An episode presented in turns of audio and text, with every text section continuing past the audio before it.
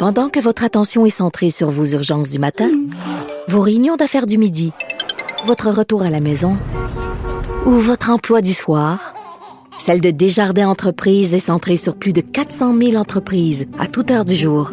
Grâce à notre connaissance des secteurs d'activité et à notre accompagnement spécialisé, nous aidons les entrepreneurs à relever chaque défi pour qu'ils puissent rester centrés sur ce qui compte, le développement de leur entreprise.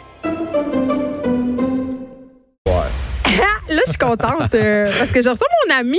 C'est rare que je reçois mon ami, puis ça nous prend bien la radio pour se voir parce qu'on n'est jamais euh, capable de se voir. On partage en commun notre amour du théâtre et des chats pas de poils. Exactement. Parce que Jordan, euh, j'arrêtais pas de dire, j'allais pas dire Jordan.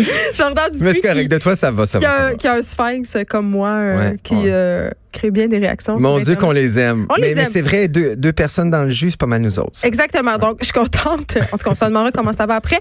Jordan Dupuis, chroniqueur, animateur, euh, ambassadeur à NEB, anorexie, boulimie, Québec. Tu fais plein de choses. Tu travailles sur Bien à TVA. Tu travailles aussi à Hollywood PQ au magazine La Semaine. La J'ai- semaine. Est-ce que j'ai hâte qu'on va finir l'entrevue, tu vas me dire bonne semaine. Euh, là, tu es là parce que c'est la, c'est la semaine nationale de la sensibilisation aux troubles alimentaires. Oui. Jusqu'au 7 février, on est deux foqués qui avons des troubles alimentaires. Ça, c'est beau. ça, c'est réglé. C'est nommé, on, on est sur la même, même page là-dessus. Non, mais j'avais hâte de t'inviter. Il y a notre collègue aussi qui est aussi euh, une amie à toi, Anaïs Gertin-Lacroix, qui Oui. est elle aussi ambassadrice euh, de la NEB, Anaïs, que vous pouvez entendre tous les jours euh, avec Benoît Dutrisac. Euh, Commençons tout de suite en force, OK? Ben, je, je compte sur toi pour. pour- Je le sais. Pour Non, je- ma question plate, je la garde pour la fin. Parfait. Non, mais parce que là, je te vois, puis t'es es rendu tellement mince. Pour vrai, Ouais. là, t'es petit, petit, mais tu nous montres souvent euh, sur les médias sociaux des photos euh, du temps où t'étais gros. Oui. Quand t'étais petit, t'étais-tu gros? T'sais, depuis quand t'étais gros? J'ai toujours été euh, le petit gros de la, de la fratrie. Là. On vient d'une, moi, j'ai une famille de trois gars. Mm. Donc, euh, trois gars qui sont, euh, en fait deux, parce que moi, je l'étais pas, euh, extrêmement sportifs. Et j'ai toujours été rondelet du plus jeune que je me souviens. J'ai j'ai pas... euh, c'est très drôle que tu poses cette question-là. Bon, t'as réussi. Euh, dans la salle de bain familiale en bas, chez ma mère, il y a une photo de moi et de mes deux frères. Je dois avoir comme à peu près six ans, peut-être. On est tout nus dans le bain, puis c'est une photo comme familiale. Classique familial. Ouais. Tu sais, une photo d'enfant dans le bain, on a tout ça. Exactement. Et euh, j'ai demandé à ma mère de la retirer. Quand? Euh, euh, il y a peut-être un an. Parce que sur cette photo-là, je me souviens pertinemment, et sur la photo, tu la vois, je me cache les seins, mes petits seins de gros avec mon petit frère. Les petits totons de sucre qu'on Ouais, appelle. exactement. Donc, je, je me sers de mon frère, euh, Andrew, pour, euh, pour me cacher. Et je me souviens avoir été toute ma jeunesse, toute mon adolescence, extrêmement confronté par cette photo-là qui était dans, dans la salle de bain depuis la nuit des temps. Et j'ai demandé à ma mère de la retirer et elle l'a retirée. J'ai dit, maman, je peux plus voir ça, cette tristesse-là dans le regard, cette, euh, cette rondeur-là que je, je cachais déjà à l'époque pour me rendre jusqu'à 335 livres, puis aujourd'hui en avoir perdu 185. Euh, donc oui, j'ai toujours été euh, le rond et j'ai toujours euh, été conscient de T'as ça. toujours été mal dans ton corps, donc? Du plus jeune que je me souviens, oui. Ju- Jusqu'au moment, en fait, où tu réalises que tu es différent. Avant ça, moi, je me souviens, j'étais jeune, euh, je jouais, je jouais avec mes frères, je me costumais, j'étais la princesse. Tu sais, comme dans Jeune Juliette, je sais pas si tu l'as vu, mais Non, ça raconte l'histoire d'une grosse fille, puis elle sait pas qu'elle est grosse jusqu'à temps qu'elle se fasse écœurer à Ben, l'école, puis qu'elle fasse.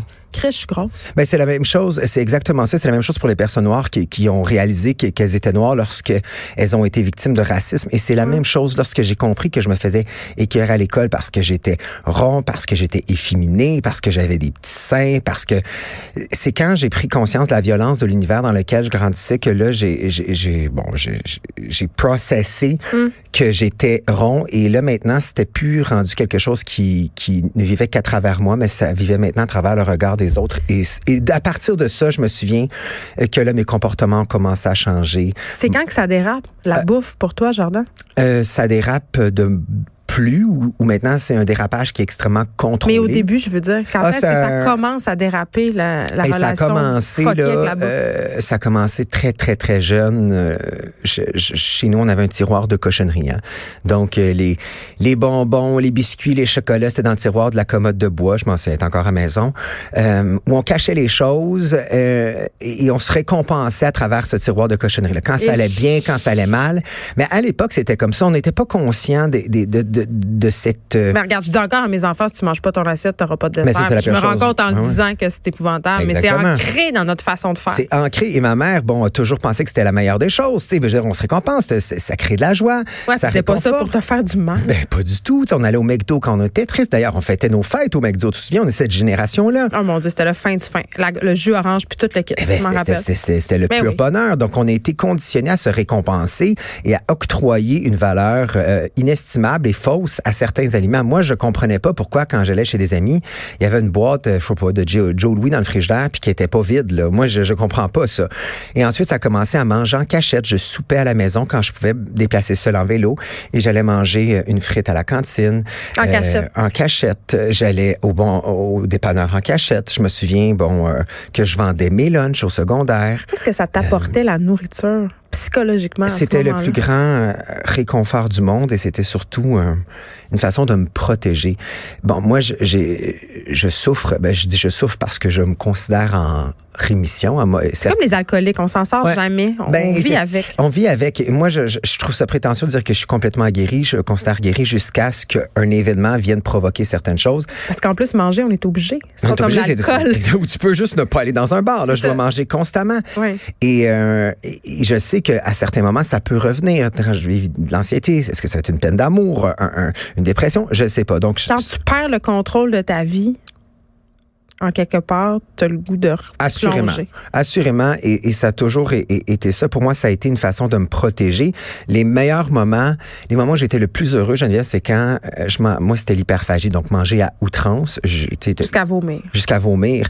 Et euh, mais, mais comparativement au, au boulimique, se faire vomir dans le cas d'un hyperphagique, c'est pas ce qu'on souhaite en fait. Non, c'est que tu manges tellement que... que, que, comme année, ça, ça ressort. sort. Et moi, je me souviens ce buzz-là d'être gelé par tant de nourriture, d'être plus capable de, de me déplacer, me C'était un high de bouffe. un high de bouffe. Et d'ailleurs, euh, tu, tu, peut-être que tu le sais, mais il y a beaucoup, beaucoup d'ex-toxicomanes qui développent un trouble alimentaire parce que l'endorphine que ça crée, euh, ben, justement, ça, ça, ça se ressemble un peu. Donc, ces moments-là où j'étais complètement gelé, complètement en stone, puis je m'endormais bien ballonné, ben, pour moi, c'était, c'était, c'était le, le moment où je me sentais le plus libre. Mais finalement, c- je rajoutais un barreau à ma prison, tu sais. Un moment donné, euh, je t'ai entendu dire, puis je me rappelle plus si tu me l'as dit à moi ou si tu l'as dit publiquement, donc pardonne-moi si tu me l'as dit à le moi. nombre d'affaires qu'on s'est dit Oui. au bureau du journal. Oui, parce qu'on a déjà travaillé ensemble jadis, mais euh, tu me disais à un moment donné, j'avais- tu sais, un moment donné, je savais que je voulais faire des médias dans la vie, que je voulais être devant, tu sais, travailler Mm-hmm. là-dedans, puis je le savais que mon surpoids, euh, ça m'en empêcherait, même que je- si je ne m'abuse pas, on te l'avait dit. Ben ouais, assurément. C'est-tu à ce moment-là que tu décides de te faire faire une opération? Euh, Tu t'es fait brocher l'estomac, tu t'es fait mettre un anneau, c'est quoi que tu as eu? Ben, j'ai j'ai commencé avec l'anneau gastrique, donc qui était à l'époque. et- à cause de ton désir des médias, là. Ben, ça a été. euh, je te dirais que mon désir des médias, bon, je travaillais à ce moment-là en recherchiste, donc j'étais derrière et j'ai toujours, comme tu l'as mentionné, eu ce désir-là d'être devant. Euh, Mm. Aujourd'hui, je vis de mon talent puis c'est merveilleux, mais à l'époque, je disais personne qui me, quelqu'un de 335 livres à- euh, dans le Kodak, ça n'existe pas. Euh, Chose que Les je médias trouve- sont donc grossophobes? Ah ben assurément, assurément. Et en même temps, je, je peux même pas dire que j'aurais été capable de le faire parce que j'étais tellement pas bien avec moi-même et, et- et j'étais incapable de me concentrer sur mon contenu et je pensais juste à ce que j'avais l'air. Donc j'étais pas bien, j'étais pas dans mon corps, fait que ça aurait pas fait de la bonne TV de toute façon. t'étais pas confortable. J'étais pas confortable. Donc, ça a commencé, euh, je te dirais, non, c'est pas ça qui a fait en sorte que, que j'ai subi la chirurgie parce que pour moi, ce rêve-là d'être devant, il existait plus. Il n'existait plus parce que j'avais atteint... Euh, 335 livres. oui, c'est ça, qu'il y a quand même un, un poids et non un point de non-retour. le bas fond, toi, c'était les hauts, les hauts fonds. C'est le high scale, ça balance. Ouais. Fait que, je, je- donc, pour moi, il n'y avait pas, il y avait pas.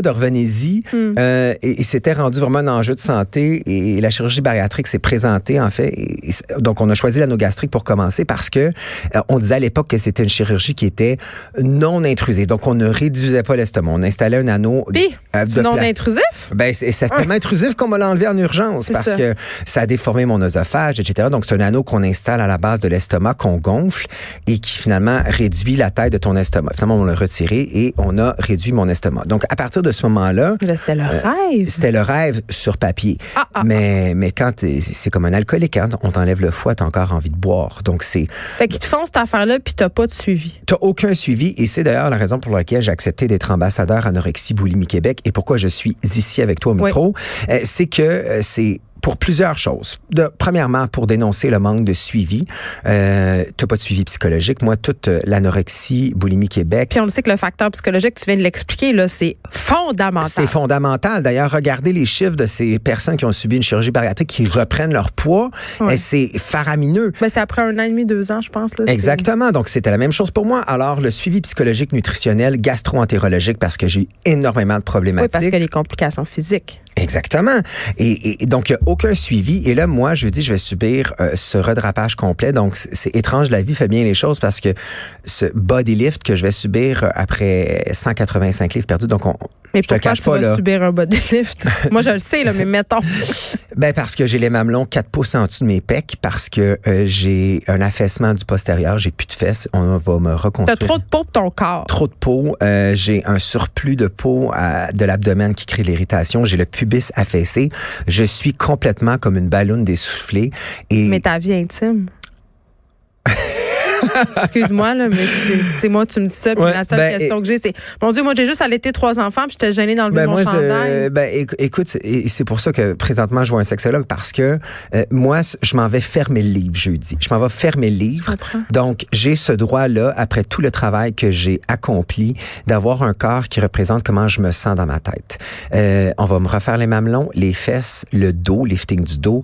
En avril, c'est l'abdomen et le pubis. Et après ça, ça sera les cuisses et les bras. Donc, ça va faire mal? Ça va faire très mal. À ton portefeuille aussi. Oui, exactement. Et, et j'ai aucun euh, soutien financier. D'ailleurs, c'est une des raisons pour lesquelles je m'exprime sur la chose, c'est que on considère pas le redrapage post-chirurgie bariatrique ou perte de poids comme étant dans la continuité des choses. Pourtant, c'est... ça crée des problèmes. Ben, ça crée des problèmes. Une, une femme qui, qui, qui, a un cancer du sein, qui se fait refaire les deux seins pour son estime de soi et son image corporelle, c'est tout à fait légitime. Et pourquoi c'est pas la même chose. Je ne coûte plus rien au système de santé. J'ai plus de problèmes de santé. Vous avez accepté de m'opérer. Ça vient avec. Est-ce que tu penses qu'on sac des gros? Si on se sacre, ben oui, vraiment. Et je pense qu'aussi, il y a toute cette perception-là de voir que l'obésité n'est pas une maladie, pourtant accepté euh, en tant que gouvernement de m'opérer. Donc, ça vient avec cet accompagnement-là, je pense. Donc, il y a une espèce de préjugé euh, face à, à, aux troubles de, alimentaires. Donc, c'est pas nécessairement considéré comme une maladie pour, mm. pour ce qui est du système de santé, contrairement au cancer qui est comme une fatalité. Là, ça va te coûter comme 25 000 Ouais, toute la convalescence. Je m'endette. En fait, j'ai aucune ressource financière. Mes parents m'aident et les seuls qui ont accepté de m'aider, parce qu'évidemment, en tant que travailleur autonome en culture, il n'y a pas une banque qui, qui accepte de me prêter. Et, ah, c'était Chris que tu voulais dire. Oui, c'était ça, exactement. Merci, Geneviève. En fait, les seuls qui ont accepté avec bonté, c'est la Fondation de l'Union des artistes qui a accepté de me faire un chèque.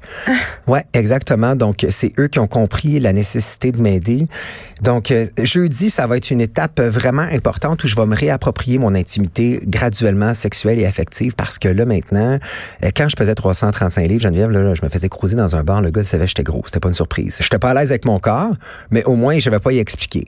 Là, maintenant, euh, je suis comme un, un, un Waters Original que tu déballes, puis c'est un, un, bonbon à la Nice. Parce qu'habillé, ça paraît pas. Ça paraît pas. Donc, j'ai pas envie de dévoiler cette intimité-là à des gens qui, je considère, n'en valent pas la peine. Fait que ça me... Ça, me challenge à plein de niveaux parce que euh, et ça me fait me distancer de ma sexualité, de mon intimité parce que j'ai pas envie d'y aller. Tu sais, j'ai pas envie de rentrer dans, dans ce malaise là qui euh, qui m'appartient. Tu sais. OK. Euh, j'ai, il nous reste pas beaucoup de temps, mais j'ai deux questions que je voulais te poser. Puis j'ai pas les réponses parce que quand je préparais l'entrevue, je réfléchissais à tout ça. Tu étais ambassadeur à puis là, tu nous racontes, bon, ta relation conflictuelle, si on veut, avec la nourriture. Tu sais, tu viens nous dire que tu t'es fait, tu as eu des opérations pour subir de la perte de poids, puis tout ça. En même temps, est-ce que tu considères que tu fais la promotion de la perte de poids? C'est une bonne question. C'est comme tricky. Ouais, mais je fais pas la promotion de la perte de poids parce que moi, si on m'avait proposé euh, un soutien psychologique avant de faire la chirurgie bariatrique, j'aurais choisi ça. J'aurais peut-être 40, 50 livres de plus, mais je serais bien comme dans par manque d'options c'est par euh, ouais exactement. Donc on m'a on m'a suggéré la chirurgie bariatrique sans tu sais il y a pas un spécialiste à ce point-là qui me dit hey peut-être petit gars à 25 ans tu pèses 330 euh, peut-être as-tu une relation problématique avec la bouffe? Jamais ça a été soulevé. Donc moi si on m'avait proposé écoute la chirurgie bariatrique existe allons-y avec une thérapie durant un an, voir où ça s'enligne. Et je te le dis, je pense pas que j'aurais fait la chirurgie bariatrique parce que le nombre de complications que j'ai eu après et le fait que c'était toujours pas réglé. Hmm. Donc, il y a bien des gens qui, lorsqu'ils font une thérapie, décident de ne pas faire la chirurgie bariatrique. On m'a quand même enlevé, Geneviève, une partie d'un organe, tu sais. Oui, puis tu viens avec les conséquences. Euh, exactement. donc, donc euh, je pense, non, je fais la promotion d'une santé psychologique euh, en lien avec la nourriture. C'est important, c'est ça la mission de la NEB. Exactement. Puis, tu sais, la chirurgie bariatrique, c'est un outil à travers un ensemble. Mais de dernier recours. En tout cas, ça, c'est moi qui le dis. De dernier recours. C'est ce que je pense. Euh, grossophobie, parlons-en. Ce sera ma dernière question, parce que comme je te dis, on manque de temps, mais euh, parlons de l'époque. Est-ce que tu penses, parce que la grossophobie, ça fait pas longtemps qu'on en parle. Ça fait pas longtemps qu'on s'est dit comme société, coudon, on a peut-être un problème avec les gros, on est peut-être un peu grossophobe, c'est barre, on est dans un mouvement un peu euh, self-acceptance et tout ça. Penses-tu qu'à une autre époque, tu aurais pu t'aimer comme tu étais? Et tous ces problèmes-là n'auraient pas eu lieu. Est-ce que tu aurais euh. atteint 335 livres? Est-ce que tu penses que dans le fond, l'époque a contribué à ton, à ton mal-être? Ah mon Dieu, c'est une question qui est, euh, qui est extrêmement pertinente et super complexe.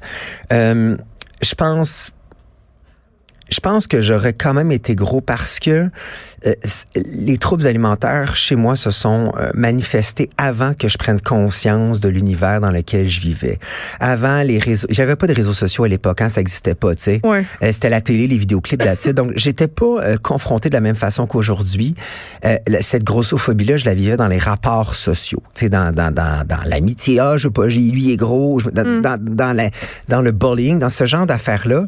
je je pense que oui, euh, et, c'est sûr que bon, ça aurait pris euh, peut-être une ampleur différente, peut-être.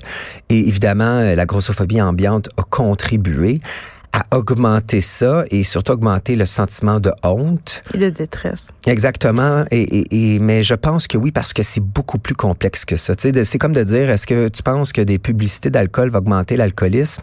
Hmm c'est un peu un raccourci, tu sais. Donc, euh, il y a quelque chose de plus intrinsèque à l'individu. Mais c'est très complexe. C'est très complexe. Jordan Dupuis, merci, chroniqueur, animateur et surtout, cette semaine, ambassadeur ANEB. on se rappelle que la semaine de la sensibilisation aux troubles alimentaires bat son plein jusqu'au 7 février.